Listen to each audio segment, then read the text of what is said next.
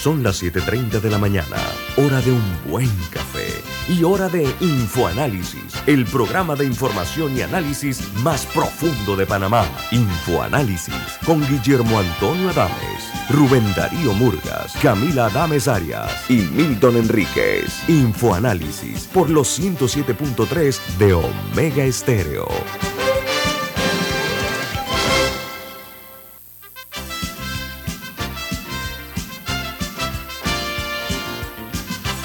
Amigos, buen día, bienvenidos. Esto es Info Análisis, un programa para la gente inteligente. Hoy es 23 de septiembre del año 2022. Este programa es presentado por por Café Lavazza, un café italiano espectacular. Café Lavazza lo puedes pedir en restaurantes, cafeterías, centros de entretenimiento y deportivo. Pide tu Lavazza. Café Lavazza, un café para gente inteligente y con buen gusto, presenta Infoanálisis. Gracias, Milton. Amigos, este programa se ve en vivo a través de Facebook Live. pueden ver en sus uh, teléfonos móviles o celulares, en sus tabletas, en sus computadoras. También pueden sintonizarnos en el canal 856, canal de cable onda, en la, en la app de Omega Stereo, disponible tanto para Play Store como App Store, y en Tuning Radio, entre otras. Y el programa queda colgado en YouTube. Pueden ver el video todos los días de todos los programas de Infoanálisis. Vamos a comenzar, como de costumbre, con uh, las noticias que aparecen en las primeras planas de los diarios más influyentes y más eh, prestigiosos del mundo. Arrancamos con el New York Times. Su principal titular dice, los bancos centrales aceptan el dolor.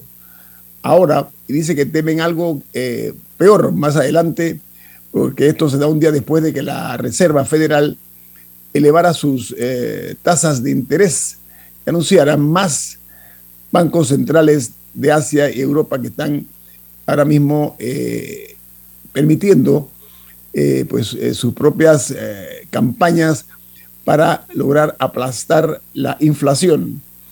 Mientras el Washington Post, su principal noticia es, Estados Unidos ha enviado advertencias privadas a Rusia contra el uso de un arma nuclear.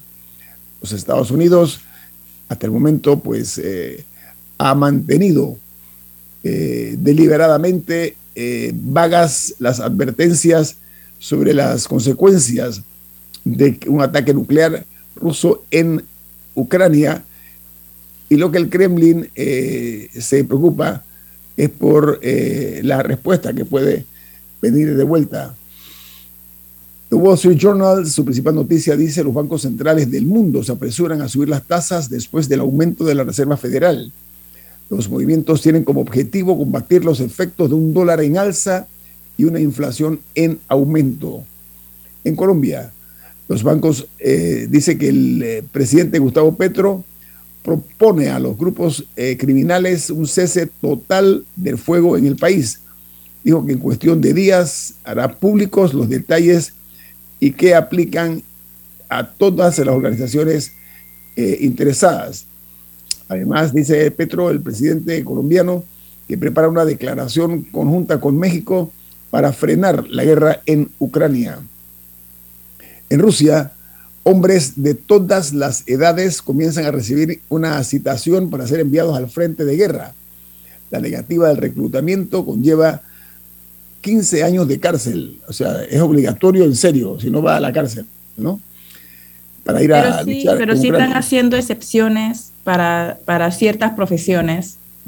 Eh, banqueros, periodistas que trabajan para medios estatales y ciertos trabajadores de tecnología están exentos de, la medida. Ok, gracias. En ah, Estados Unidos, a medida que aumentan los problemas legales de Donald Trump, también aumentan las presiones financieras sobre él. Dice que la demanda presentada por el fiscal general de Nueva York es el último indicio de cómo las investigaciones están afectando los ah, negocios al expresidente Trump. Mientras en Argentina, eh, la presión del el kirchnerismo eh, hacia la justicia eh, se ha visto ahora eh, con mayor presencia porque la propia Cristina Kirchner logró que el Senado le diera media sanción a la ampliación de la Corte Suprema de Justicia, que quiere mayor cantidad de personas en la Corte, pero los diputados presionan el proyecto.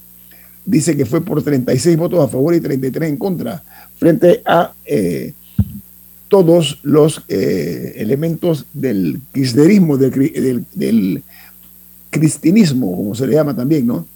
La nota añade que ella tuvo la ayuda de aliados y ahora debe tratarlo en la Cámara, pero ahí hay mucha más eh, presión y le costará mucho más lograr eh, pasar o sancionar esta ley. En, la otra noticia que está hoy en la primera plana de los diarios más importantes es que en México una diputada lleva una vaca a la Cámara de Diputados y hasta la ordeña, pidiendo el apoyo a los lecheros. Eh, ella propone una reforma a la ley de salud a fin de que la leche sea considerada como un alimento y no como una bebida. En Chile, un grupo de hackers eh, se atribuye el hackeo de correos del Estado Mayor Conjunto de las Fuerzas Armadas de Chile. Eso trajo como consecuencia que el jefe del Estado Mayor chileno renunciara tras eh, la situación que se presentó en este caso, porque dice que el, por lo menos eh, otras bajas se esperan en las últimas 24 horas, bajas a alto nivel de las Fuerzas Armadas de Chile. Eh, ocurrió algo inesperado y es que en El Salvador eh, el Ministerio de Medio Ambiente anuncia suelos saturados y alto riesgo de deslizamientos en las próximas 48 horas debido a las fuertes lluvias y el nivel que han alcanzado las lluvias acumuladas que han alcanzado en las últimas 24 horas azotando El Salvador. Mientras el Consejo de Directores del Banco Interamericano de Desarrollo BRIT recomienda destituir a su presidente. Dice que por su parte Estados Unidos ha retirado su apoyo a Claver Corone, que era el, presidente cuyo cese eh, debe votar ahora la Asamblea de Gobernadores. El detonante, mantuvo, el detonante que mantuvo una relación sentimental con una empleada a la que además favoreció con sus decisiones. Por su parte, en Perú, el Congreso aprobó una licencia de cinco días por el fallecimiento de familiares de los trabajadores de la empresa privada y estos accederán a una licencia en caso de fallecimiento de su cónyuge, de sus padres, de sus hijos, o sea, de las personas más cercanas. Cinco días de duelo. Mientras en República Dominicana amenazan con paralizar sus trabajos y en eh, exigir mejor y mayor presupuesto para el Ministerio Público para cubrir las necesidades eh, más perentorias que presenta el sistema de justicia dominicano. Mientras en Guatemala la violencia ha contabilizado al menos 127 eh, menores de edad que han sido asesinados durante los primeros ocho meses del año en Guatemala. Por su parte, en ah, Honduras, el Ministerio de Educación suspende las clases a nivel nacional por las fuertes lluvias y alerta de inundaciones para hoy viernes. Se anuncia el desbordamiento de varios ríos y hay zonas que están ahora mismo incomunicadas en el territorio hondureño. Perdón. Y en Costa Rica, los diputados aprueban eh, dinero para aumentar el salario de los eh, ministros de Estado. Dice que tras eh, avalar el tercer presupuesto extraordinario que incluye esta posibilidad, se habló de lograr dotar de 272 millones de colones para subir los salarios de los salarios base a los ministros en Costa Rica. No sé si Camilo Milton tiene alguna nota internacional. Sí, la empresa Boeing de, aviones va a tener que pagar 20 millones de, 200 millones de dólares, perdón, eh, en un caso de que, en el que se le acusaba de que había engañado a inversionistas. Eh, no sé si recuerdan los dos accidentes de avión que hubo, el de Lion Air y el de Ethiopian Airlines, hace ya, hace ya unos años, eh, en los que murieron más de 300 personas que estuvieron a un par de meses de distancia y que al final estuvo ligado al avión 737 MAX, que tenía un problema eh, técnico. Entonces, eh, después del primer accidente, la aerolínea le decía a los inversionistas que todo estaba bien y que no había problema, etcétera. O no los inversionistas, decía en general. Y luego ocurrió el segundo. Ahora, estos, estos cargos son específicamente en un fondo que se va a crear, para un fondo que se va a crear para los inversionistas que perdieron dinero por las declaraciones de la compañía. Ya la compañía en sí ha pagado más de 20 mil millones de dólares en, en compensación a las familias de las más de 300 personas que murieron y otros cargos. Lo interesante es que también le pusieron una penalidad de un millón de dólares al que en ese momento era el CEO de la compañía, que es algo distinto a lo que ha pasado hasta ahora, porque había personas reclamando que porque él no haya enfrentado consecuencias. Y si bien son consecuencias bajas, porque es solamente un millón de dólares, y él solamente cuando se fue a la compañía cobró 60 millones de dólares, eh, igual es un, un, caso en el que se siguen viendo consecuencias eh, por esas acciones. Hay otro internacional también que voy a compartir con ustedes, y es que eh, el refrendo de la anexión a Rusia de los territorios ucranianos se inicia hoy. Por su parte, la OTAN eh, ha anunciado que no reconoce esta anexión bajo ninguna eh, circunstancia. Y el Banco Mundial, ante el alza de tasa de interés que ha anunciado la Reserva Federal de los Estados Unidos de América, está hablando de que este aumento, esta alza causará recesión en el año 2023. Lo están viendo con mucho pesimismo eh, los señores del Banco Mundial porque dice que esto va a crear una serie de crisis financieras, los mercados emergentes, esto es de acuerdo a un informe que ha generado esta institución. Y eso obedece, dicen, a que los bancos centrales de las economías más fuertes están aumentando las tasas de interés para tratar de disminuir la inflación, o sea, el impacto de esta medida de la Fed, como se le llama, se está sintiendo ya y hay una posibilidad de que esta, una recesión traiga como consecuencias impactando a toda la economía, ya que el nivel de consumo baja, las empresas tienen mayores dificultades para mantener sus estructuras y una tendencia a disminuir su planilla laboral, o sea, impacta en los empleos también. Entonces hay que ver con mucho cuidado esta decisión tomada por la Reserva Federal, eh, porque ellos van, hace seis meses están subiendo los tipos de interés y hasta que la inflación, según ellos, la van a mantener subiendo hasta que sea controlada la inflación. Entonces anunciaron que habían eh, hecho un ajuste a 0.75 puntos, que es la quinta, la quinta subida desde el mes de marzo último pasado. O sea, no es, no es casualidad esto. Entonces, eh, se está hablando de que las presiones del mercado laboral pueden impactar también en cuanto a los aumentos de las tasas de interés. La gente que tiene préstamos, etcétera, que van a verse afectadas con esta con esta situación, eh, pretendiendo entonces eh, dejar la tasa de inflación eh, básica, sin incluir la energía, de un 5% para el año 2023. Bueno, aquí termino con las notas internacionales. vamos a regresar en breve con más información. ya vamos a entrar al plano local. Mira, eso del Boeing es el MAX que tú estás diciendo. Yo recuerdo ese accidente de Ethiopian Airlines. fueron dos. El primero fue Lion Air. Y un, creo que como tres, cuatro o cinco meses después fue el de Ethiopian. Y eso fue un avión MAX, ¿no? Un, Sí, era, era, era por una tecnología que tenía. No recuerdo los detalles de qué es lo que ocasionó los accidentes, pero el caso es que la compañía, después del primero, sabía que había un problema pero no lo reportó adecuadamente y, trató de asegurar de que todo estaba bien y luego ocurrió el segundo. era, eh, yo recuerdo, era como, eh, lo voy a decir en inglés, un upgrade que había que ponerle y no sé, y muchas aerolíneas. Era, era un sistema de medición de algo. Sí. sí. Bueno, vamos al corte comercial. Esto es Info Análisis, un programa para la gente inteligente. Omega Stereo tiene una nueva app. Descárgala en Play Store y App Store totalmente gratis. Escucha Omega Stereo las 24 horas donde estés con nuestra nueva app.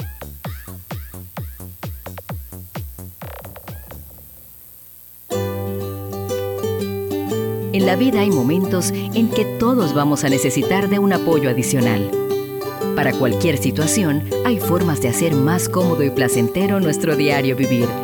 Sea cual sea su necesidad, en Hogar y Salud los apoyamos haciéndole la vida más fácil, porque contamos con la experiencia necesaria para recomendarle lo que usted necesite. Recuerde, Hogar y Salud les hace la vida más fácil. Atención, amigos de Veraguas, ya abrimos nuestra nueva sucursal en Boulevard Santiago. Estamos abiertos en todas nuestras sucursales del país y le hacemos su entrega de forma gratuita en Panamá Centro. Para mayor información, puede consultar en Instagram y Facebook.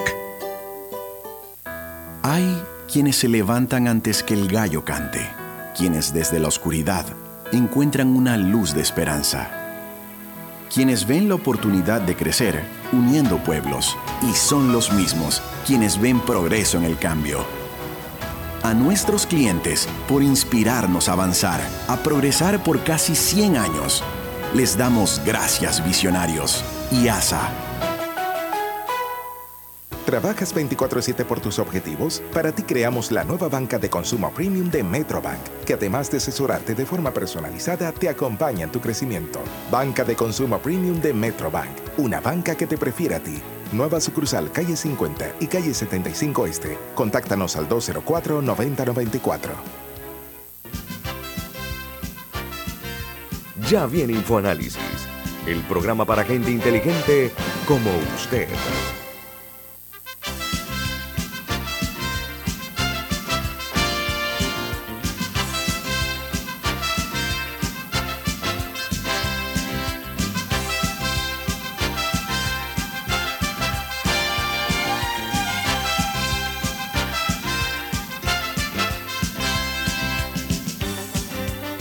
Bueno, don Milton, usted tiene un mensaje importante para nuestros oyentes. ¿De qué se trata?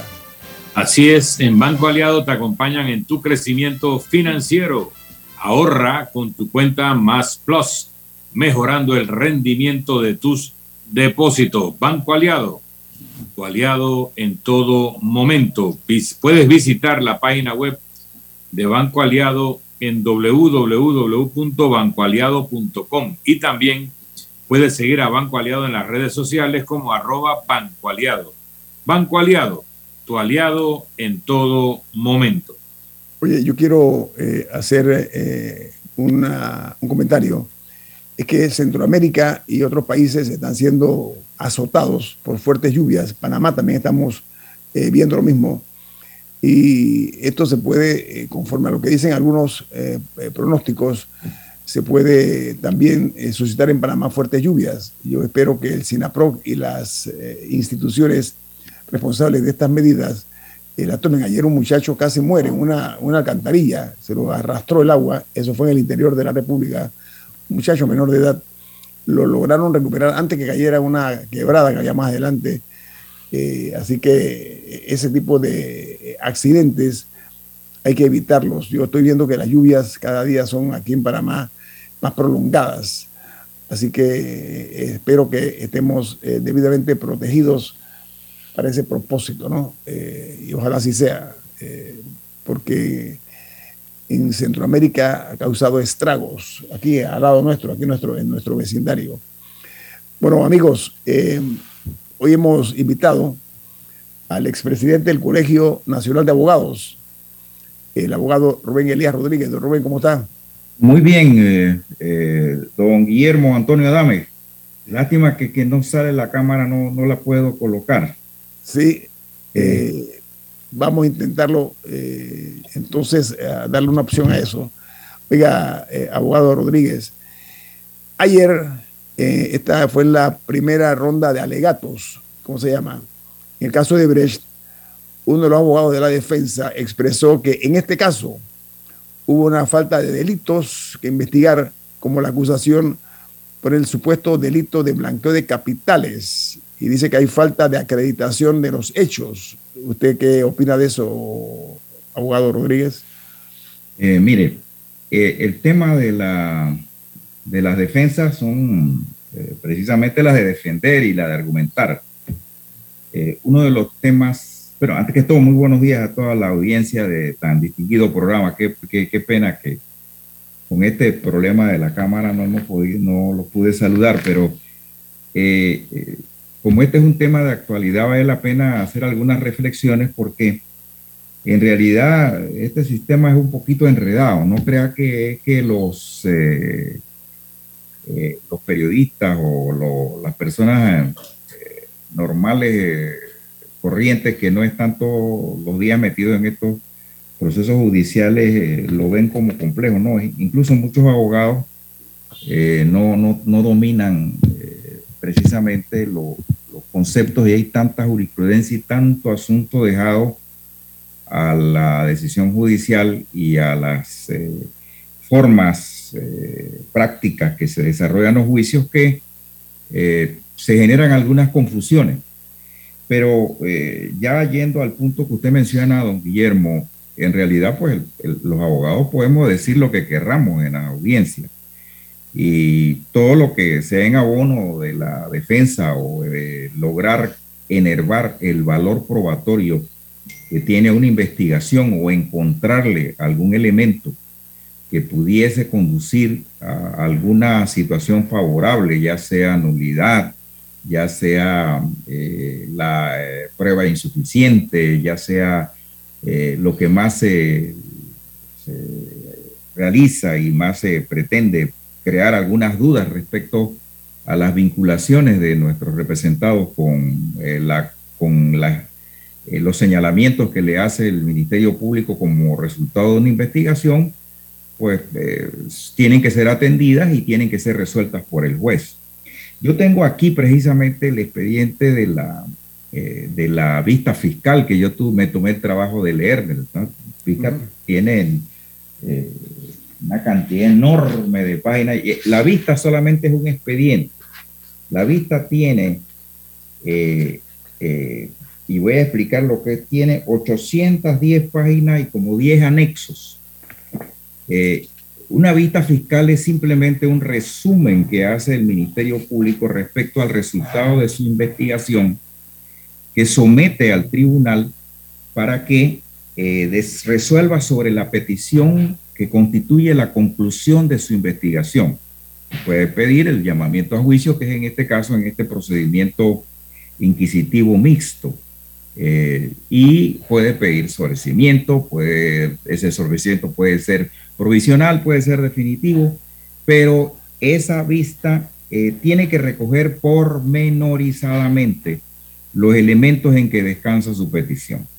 Y yo he visto eh, que cada persona de la que está allí mencionada y en contra de la cual se solicita alguna medida o a favor de las cuales se solicita alguna medida, está bien identificada y están señaladas las pruebas y están eh, eh, puestos en, con claridad en qué consiste la vinculación que el Ministerio Público establece o considera que existe entre esa persona y el delito eh, que por el cual o el delito genérico por el cual ella o el Ministerio Público pide el encauzamiento.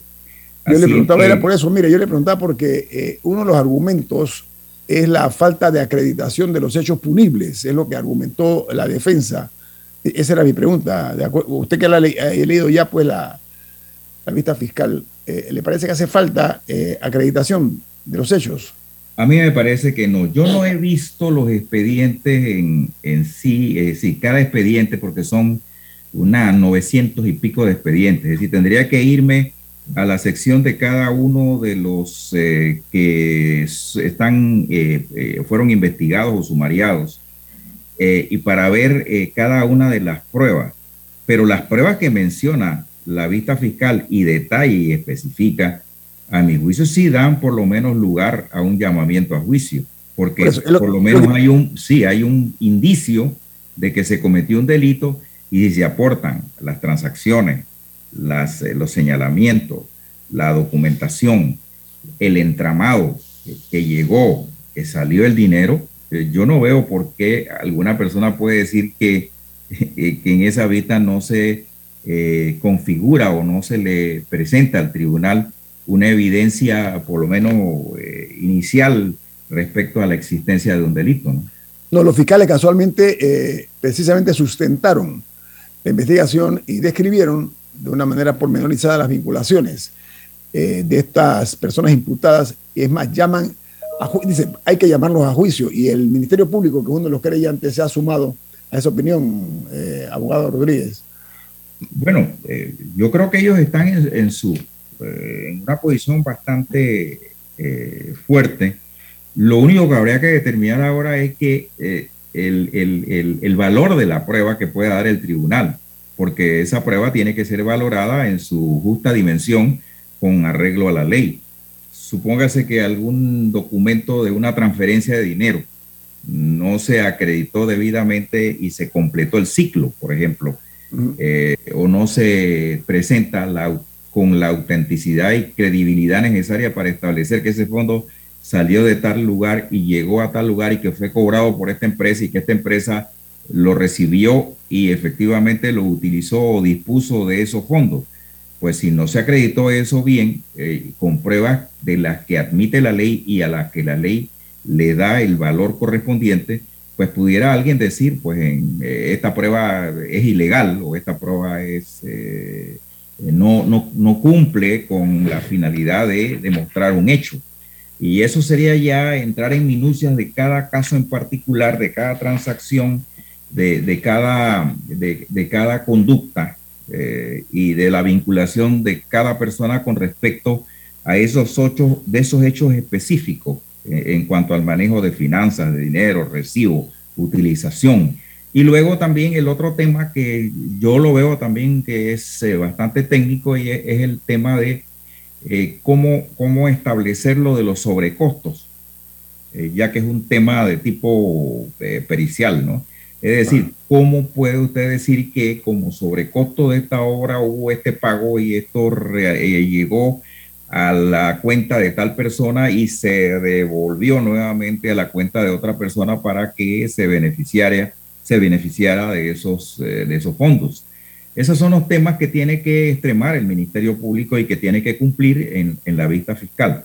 Eh, yo creo que, eh, por lo menos con las evidencias que hay y las vinculaciones que yo he podido leer en la vista fiscal, si eso está acreditado debidamente, a mi juicio no debe haber eh, ninguna duda de que la juez, conforme a la ley, debería llamar a juicio o abrir causa criminal en contra de los que resulten involucrados en ese grado. Ok, estamos platicando con el expresidente del Colegio Nacional de Abogados, Rubén Rodríguez, acerca del caso de Brecht, que es lo que está llamando la atención y que es noticia además en varios medios internacionales, el desarrollo de este caso que es el más grande atraco a la cosa pública que ha habido en la historia republicana. Vamos a ir al corte comercial. Viene más aquí en Info Análisis este es un programa para la gente inteligente. Omega Stereo tiene una nueva app. Descárgala en Play Store y App Store totalmente gratis. Escucha Omega Stereo las 24 horas donde estés con nuestra aplicación totalmente nueva. Escucha, tengo una idea de negocio. A ver, cuéntame. Crearemos una app que conecte a productores locales, directo con el consumidor final. ¡Ey, buenísima! Comenzaremos con mi tío, que tiene una finca en Chiriquí que produce aguacates. Me encanta. Tengo el socio perfecto. Un panel compacto para mover el negocio. ¡Vamos! Hoy llegó tu momento de emprender con el nuevo Light Ace, tu socio para avanzar. Visítanos en tu sucursal más cercana, Ricardo Pérez. Dale mayor interés a tus ahorros con la cuenta de ahorros Rendimax de Banco Delta. Gana hasta 3% de interés anual y administra tus cuentas desde nuestra banca móvil y banca en línea. Ábrela ya en cualquiera de nuestras sucursales. Banco Delta, creciendo contigo. Grupo Clásico, 30 años brindando las últimas tendencias de la moda. Con Hugo Boss, Clásico Womo, Suit Supply y Clásico Off, el grupo de tiendas de ropa masculina más elegante del país. Hugo Boss, marca número uno en el mundo de la moda masculina. Clásico Womo, una selección de la moda europea más exclusiva en un solo lugar. Suit Supply, la tienda que está rompiendo el estereotipo de la ropa masculina. Clásico Off, los mejores precios en tus marcas favoritas. Visítanos en los mejores centros comerciales del país. Grupo Clásico, 30 años liderando la moda masculina en Panamá. La gente inteligente escucha InfoAnálisis. Los anunciantes inteligentes se anuncian en InfoAnálisis. Usted es inteligente. Llame al 269-2488 y todos lo sabrán. Infoanálisis, de lunes a viernes de 7 y 30, 8 y 30 de la mañana, en donde se anuncian los que saben.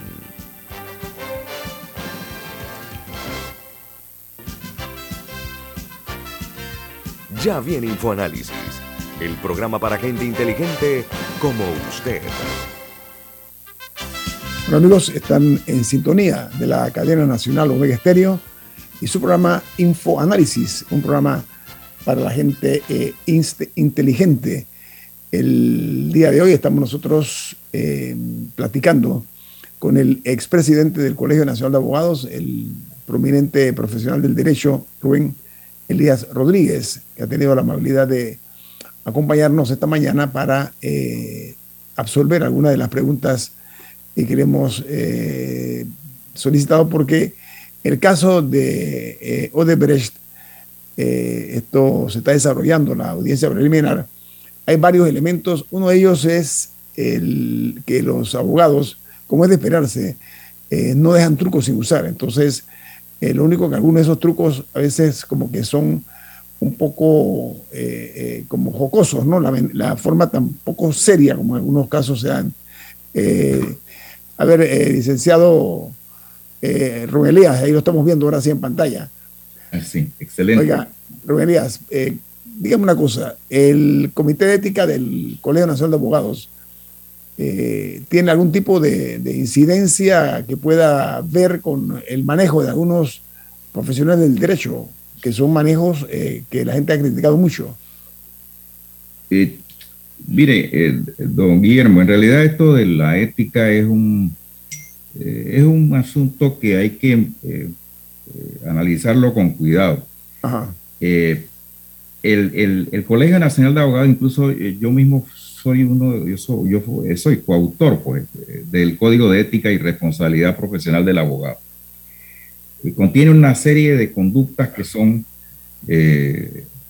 calificadas como conductas antiéticas sanciones y procedimientos y todo lo demás. Recientemente eh, se hizo una modificación en, mi último periodo como presidente, añadí algunas conductas, pero el, el, tema aquí está bastante complejo por razón de el derecho a la defensa.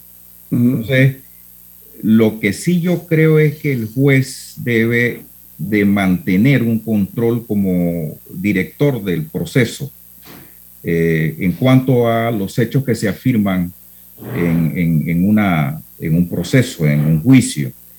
Y eh, eh, sancionar como lo hizo, creo, eh, cuando las personas le faltan el respeto al tribunal o cuando se hacen afirmaciones que no son ciertas. se entiende que el juez conoce el proceso, que lo ha leído, y si a mí como juez, un juez me viene a decir, un abogado, mire, ahí hay una prueba de tal y que esto es así y así, yo tengo que inmediatamente pararlo y decirle, señor abogado, mire, lo que usted afirma no es cierto.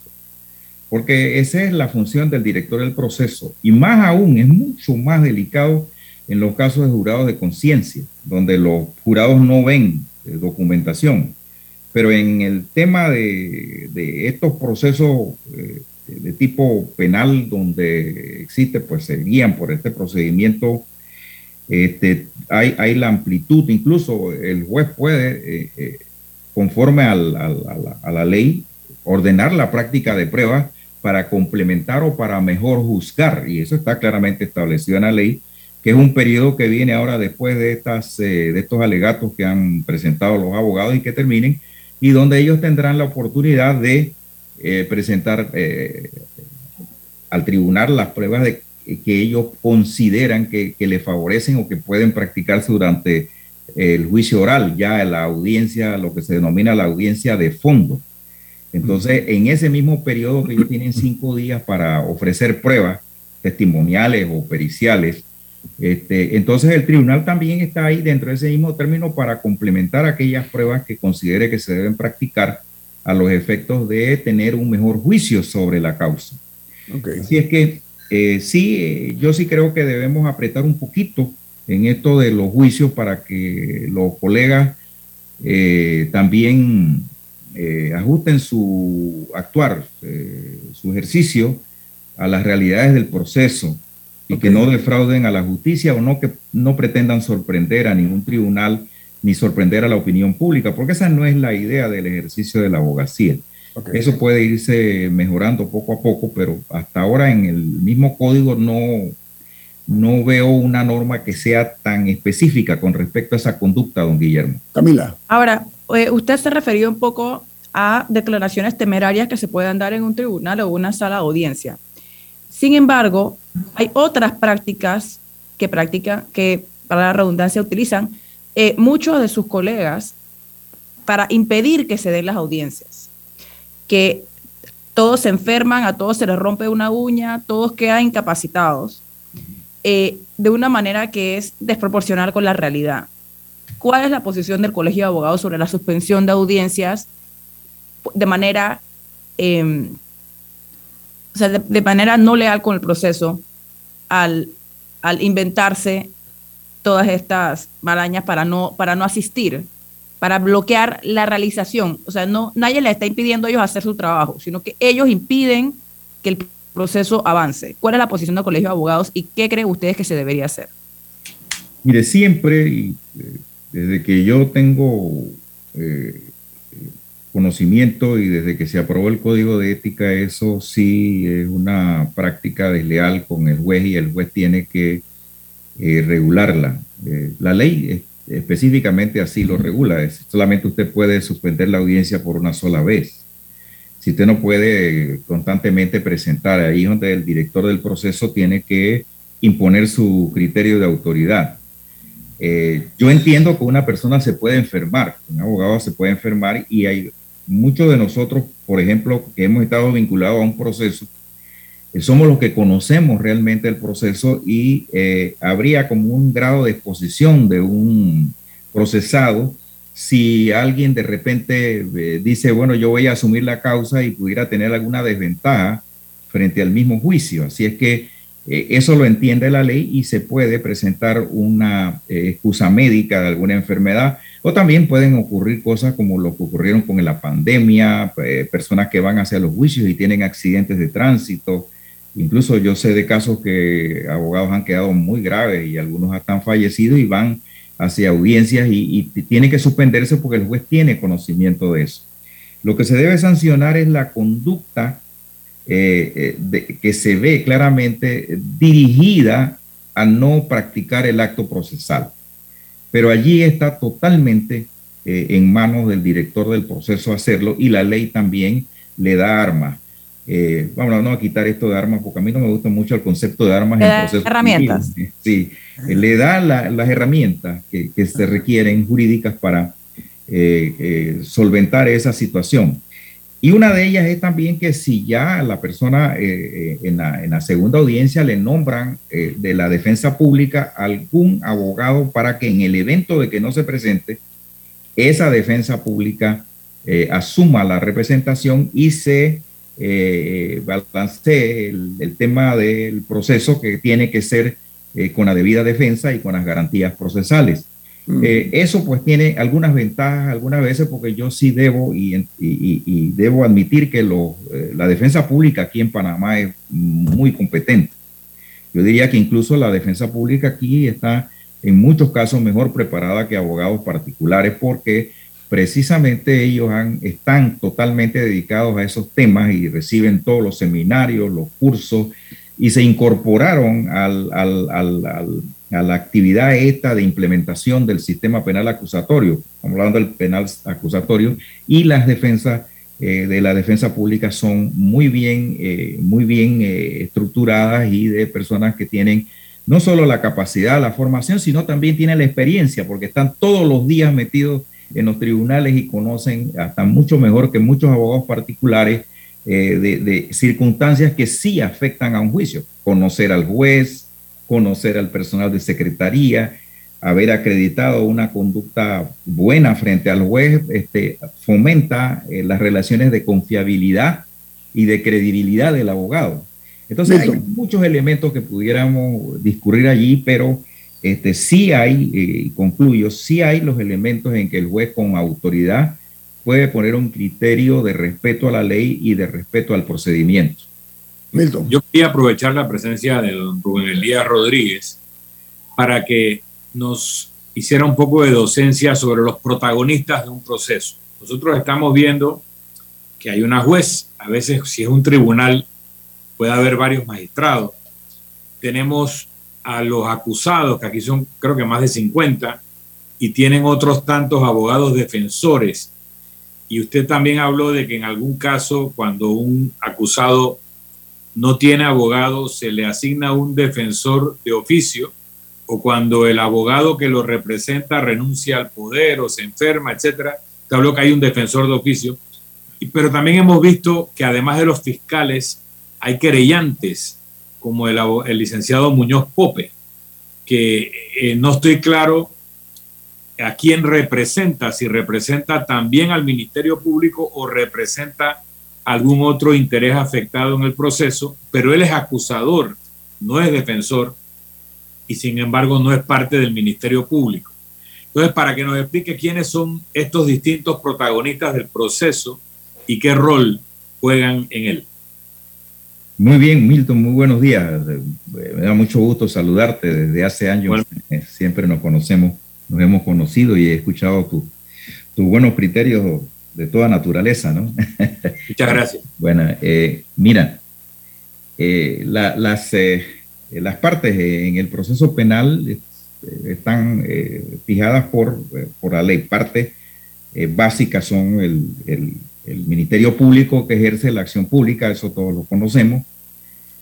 Eh, la defensa que garantiza los derechos eh, de la persona que es eh, investigada, procesada, encausada o imputada. Hay que hacer algunas diferencias ahora porque incluso la propia ley confunde mucho, incluso este código con el sistema este penal, con el sistema mixto, habla de imputado, pero en ese tiempo todavía no se había eh, perfeccionada esa figura de imputado que está en el sistema penal eh, acusatorio, que es una, una, situación un poquito diferente.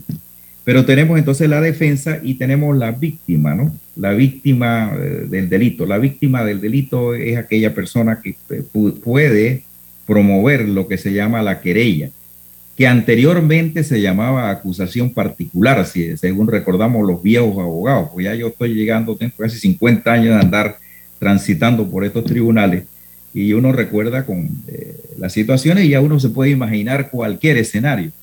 Este, eh, los querellantes eh, son aquellas personas que demuestren un interés legítimo y eso no lo dice solamente el, el código, el sistema mixto, sino lo dice incluso el sistema penal acusatorio. Tiene que tener alguna legitimidad y puede ser objeto de impugnación en cuanto a la legitimidad.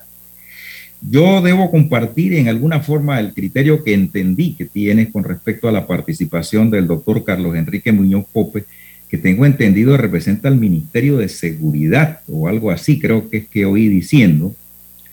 Eh, pareciera que se produce una, una muy inteligible eh, confusión entre la acción pública que ejerce el Estado, porque el Ministerio de Seguridad Pública es parte del Estado entonces, ¿qué, afectación tiene el Ministerio de Seguridad Pública con respecto a los delitos de blanqueo de capitales? ¿no?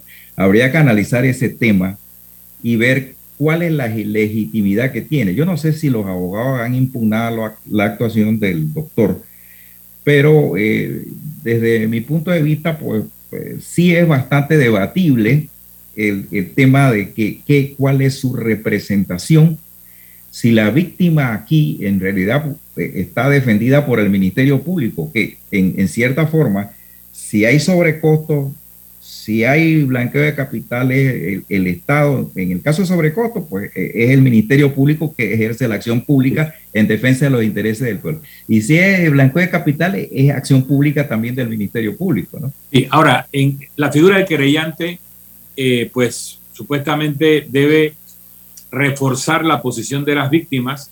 Si es un poco extraño, si fuera el caso de que él representa al Ministerio de Seguridad, que el Estado tuviera otra representación distinta a la del Ministerio Público. Pero haciendo abstracción de esa situación, él hace un argumento que me llama la atención, ha estado circulando en redes.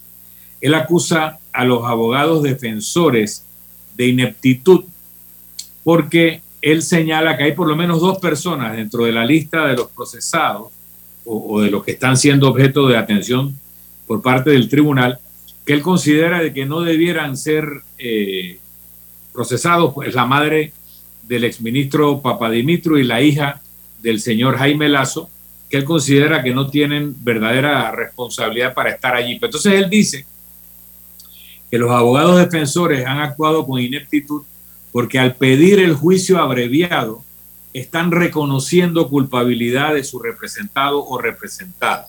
Entonces, para que nos explique un poco eso, de que si él tiene razón en esa crítica a los defensores que han metido a todos los eh, señalados o acusados en el proceso eh, y que al pedir este juicio abreviado ya están reconociendo culpabilidad y lo que están negociando es una pena más benigna.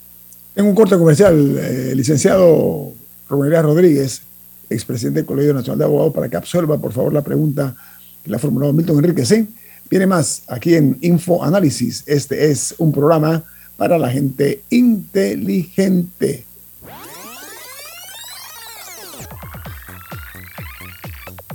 Omega Stereo tiene una nueva app.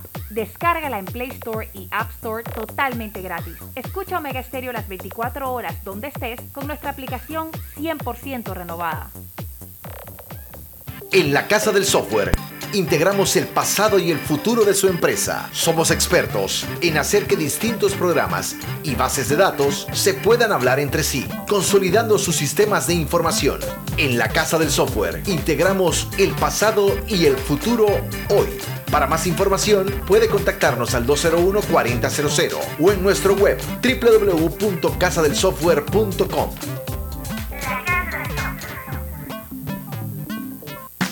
arrancó el proyecto Censal con la prueba tecnológica. Del 18 de septiembre al 15 de octubre estaremos midiendo nuestras plataformas tecnológicas, flujo de procesos y el desempeño de nuestro talento humano. Hagamos de los censos década 2020 todo un éxito. La prueba tecnológica la haremos en ciertas áreas de Tocumen, Capira y en todo Altos de los Lagos en Colón. Recuerda, del 18 de septiembre al 15 de octubre llevaremos a cabo la fase presensal, porque uno a uno hacemos grande a Panamá.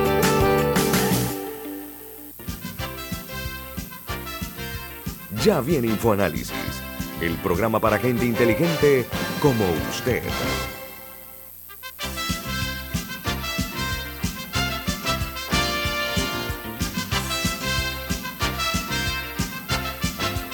Bueno, amigos, eh, vamos a continuar con nuestro invitado, el expresidente del Colegio Nacional de Abogados, el eh, profesional del derecho Rubén Elías Rodríguez. Don Milton, reitere la pregunta, por favor. Sí, don Rubén Elías Rodríguez hablaba de la conveniencia a veces hacerse representar por un defensor de oficio que maneja muy bien los conceptos y los procedimientos del nuevo sistema penal acusatorio.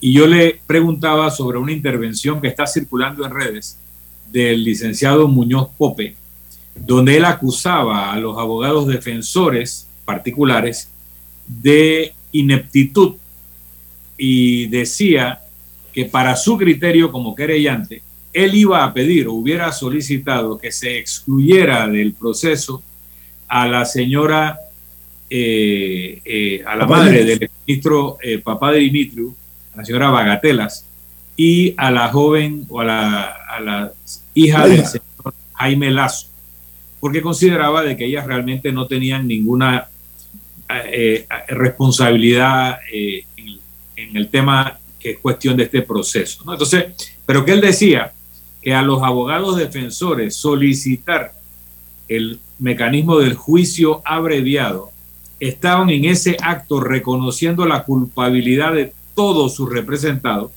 porque el juicio abreviado implicaba que todos se convertían en imputados, todos aceptaban la veracidad de los hechos expresados en el expediente y que ahí lo que cabía entonces en un proceso abreviado era simplemente la eh, una pena más benigna de parte del juez. Yo quiero saber, en la opinión de Rubén Elías Rodríguez, si en efecto lo que señala el licenciado Muñoz Pope de lo que han hecho los abogados defensores es aceptar la culpabilidad de todos sus representados o no. Sí, eh, yo pienso que, tengo distinta opinión que el doctor Carlos Enrique Muñoz Pope por mi experiencia que he tenido en estos juicios. Y yo también he pedido eh, la celebración de proceso abreviado, de modo tal que no es cuento que me van a echar, y lo he hecho muchas veces. Eh, parto de esto. El acto de enjuiciamiento, y Milton, tú lo conoces, tú eres abogado, conoces estas cosas y todo el mundo puede tener acceso a las leyes y analizar la jurisprudencia. El auto de enjuiciamiento es simplemente un auto de apertura, donde se le formulan cargos. Es prácticamente lo mismo como una imputación de estas ligeras que se hacen en este sistema nuevo. Eso no significa que tú seas responsable penalmente. Así que hay, hay dos cosas. La gente eh, utiliza los conceptos de, culpabilidad y responsabilidad. Bueno, yo diría que son los mismos desde el punto de vista penal.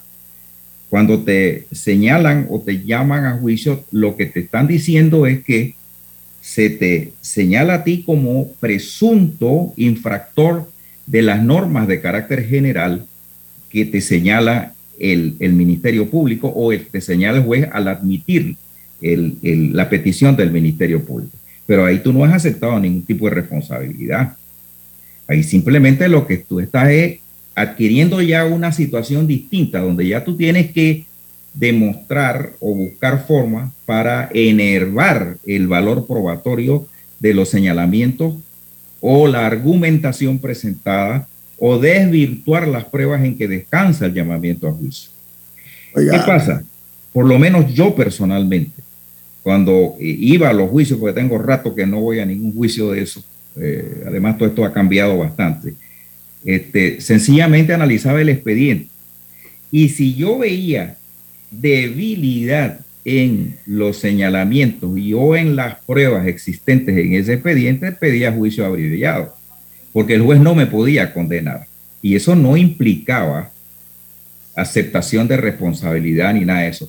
Con la ventaja de que si aún así en el proceso abreviado el juez encontraba responsabilidad o lo que se llama culpabilidad penal, pues lo que entiende la gente, yo soy culpable o culpable, este, entonces tenía el beneficio de una rebaja de pena. esas son condiciones que uno tenía que manejar como una estrategia de tipo penal para la mejor defensa de los intereses del defendido. Ahora, ayer pero, o sea, ese es el interés del defendido, pero, o sea, ¿cuál es el punto de un juicio abreviado? O sea, ¿qué beneficia a la justicia en sí? O sea, a la, a, o en este caso a una víctima, por ejemplo, si fuera el caso, un caso que, que, lo, que lo tuviera. ¿Cuál es, ¿Qué tipo de eh, beneficio eh, hay una, tiene un juicio abreviado? Si hay una posible rebaja de pena, pero al mismo tiempo no, no, no aceptas de, frente a la responsabilidad como si se hace con un, con un acuerdo de pena o un acuerdo de colaboración eficaz. Bueno, es, que el, tema, el acuerdo de pena es otro tema. Eso estamos hablando ya cuando está frente a un llamamiento a juicio. Acuerdo de pena tú lo puedes hacer antes. Sí, sí, por eso, pero, o pregunto, ¿cuál es el punto de la figura? El, punto de la figura es que, uno tiene que buscar el mejor beneficio para su representado. Acuérdense que sobre cada persona eh, existe una presunción de inocencia. Es decir, yo no estoy preguntando desde el punto de vista del abogado, pero estoy preguntando en el concepto de un juicio abreviado, ¿cuál es el punto de su existencia? sea, ¿cuál, por, qué se, ¿por qué se creó esa figura? La economía. cuál, es su, cuál, es, la, intención detrás de la medida?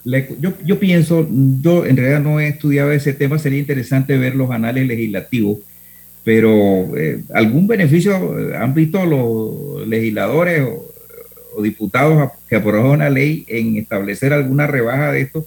Y le voy a decir que los beneficios son evidentes.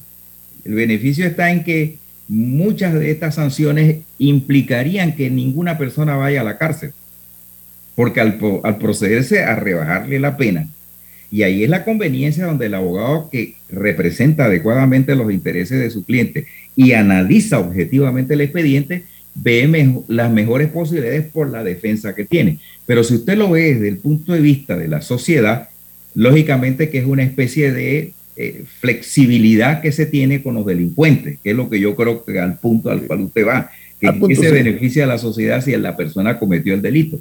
Es lo mismo como los delitos contra el patrimonio. Usted ve que una persona lo condenan, lo, como la pena máxima pues, pues, que le pueden dar, eh, incluso hasta trabajo comunitario por ahí, este, no llega a los cinco años, creo que hasta cuatro años, lo que está últimamente allí. Entonces, ¿qué pasa? La persona pide en trabajo comunitario, salen, le ponen una multa, le paga una multa al Estado, pero usted que es la víctima perdió su plata, porque él es un limpio. Sí, oiga, abogado, eh, una pregunta eh, que no puedo dejar por fuera. En los alegatos de ayer jueves, eh, uno de los argumentos fue que el expresidente Martinelli se encuentra protegido por lo que se denomina el principio de especialidad, que a su vez la, añaden que la Fiscalía Especial Anticorrupción había violado las garantías fundamentales del expresidente Martinelli. ¿Usted qué opina acerca de ese recurso que ha sido constante? Bueno, hay una, hay un, hay una, un principio, bueno, los procesos ahora están llenos de principios. Nosotros los abogados viejos no sabemos si los jueces ya deciden por principios o por ley. Así es que... ¿Cómo debe ser? Eh, ¿Cuál de las dos debe ser la que debe prevalecer a su juicio? Pero yo le voy a decir, eso, eso realmente por el, las normas que existen en cuanto a que los inferiores tienen que acatar las decisiones de los superiores, se cae de su peso, porque este, ya la Corte resolvió ese tema. Eh, no se puede eh, aplicar el principio de especialidad en este caso y si no lo aplicó la juez, pues no lo aplicó, no violó ninguna norma, porque no existe ni se le reconoció por nuestro más alto eh, Tribunal de Justicia. Sí, además, oiga, además de la Corte Suprema, también el juzgado tercero liquidador añade o agrega eh, que en distintas ocasiones han rechazado este. ¿Por qué insistir en la pregunta? Eh? Eh, bueno, yo, yo creo que es una forma de, dilatoria. ahí sí hay dilatoria. Una, una, una, una, medida dilatoria. Yo pienso que yo, yo creo que ya ahí hay un, un, delito que está prescrito y yo creo que el otro creo que está también, pero que está un poquito lejano. Pero si esto se toma todo el tiempo y al momento de meter a tanta gente en, este, en este paquete de, tantos enjuiciados, tantos abogados, tantos papeles, una sola juez, un solo equipo, eh, eh, si no se actúa con eh, la debida eficiencia y si no hay una dedicación especial a este caso, sí yo creo que existe el riesgo de que también lo, lo demás, si no se llama juicio, porque si se llama juicio, ahora se interrumpe la prescripción jurídicamente. Ese puede ser parte de la estrategia, ¿no? Esa es parte de la estrategia de, que creo que debe ser de la defensa social, ¿no? Y, yo, yo pienso que eso es correcto, porque aquí lo que hay es que aclarar el tema, no estar jugando con las prescripciones ni jugando con, con las ventajas y desventajas de un proceso para burlarse de la ley. Esa parece ser la estrategia. Camila, tenemos dos minutos. Sí, sí, nada, muy breve. Que la razón por la que insistía tanto sobre cuál es el punto de la medida es que, y usted comentaba que depende de lo que la asamblea del momento que, haya redactado haya considerado correcto, etcétera, pero ya sabemos que en ocasiones anteriores se ha actuado de mala fe, por ejemplo, o no de mala fe, sino en preparación a lo que probablemente sabían que venía, como es el caso de la flexibilización de las reglas de prescripción eh, que se hicieron, o sea, que se hicieron casi que preparándose para los procesos que posiblemente iban a tener que enfrentar después muchos de ellos o personas relacionadas a ellos. Entonces, sí me parece importante preguntarnos cuál es el punto de los diferentes procesos y de cuestionar el sistema también cuando sea necesario. Porque si bien, y yo defiendo el, derecho que todo tiene un abogado y a ser defendido bien en un tribunal, pero sí también está em, el bien de la sociedad el, concepto de justicia que se debe defender y no todo es válido. Además, ¿saben qué, amigos oyentes? La víctima en este caso es el Estado panameño. No perdamos de vista eso. Hay una víctima que es el Estado. ¿Y saben qué? El Estado somos todos. Oiga, licenciado Rubén Elías Rodríguez, gracias por estar con nosotros esta mañana aquí en Infoanálisis. Tenemos que despedir el programa. Ha sido usted muy amable y muy buenos sus aportes. Qué gusto saludarlos a todos. Un abrazo. Gracias. Viene Álvaro Alvarado con su programa Sin Rodeos, aquí en la cadena nacional Omega Estéreo. Milton, ¿quién despide Infoanálisis? Nos vamos, pero lo hacemos disfrutando una deliciosa taza del café Lavazza. Pide tu Lavazza en restaurantes, cafeterías, centros de entretenimiento y deportivos. Café Lavazza, un café para gente inteligente y con buen gusto. Despide Infoanálisis. Ha finalizado el Infoanálisis de hoy Continúe con la mejor franja informativa matutina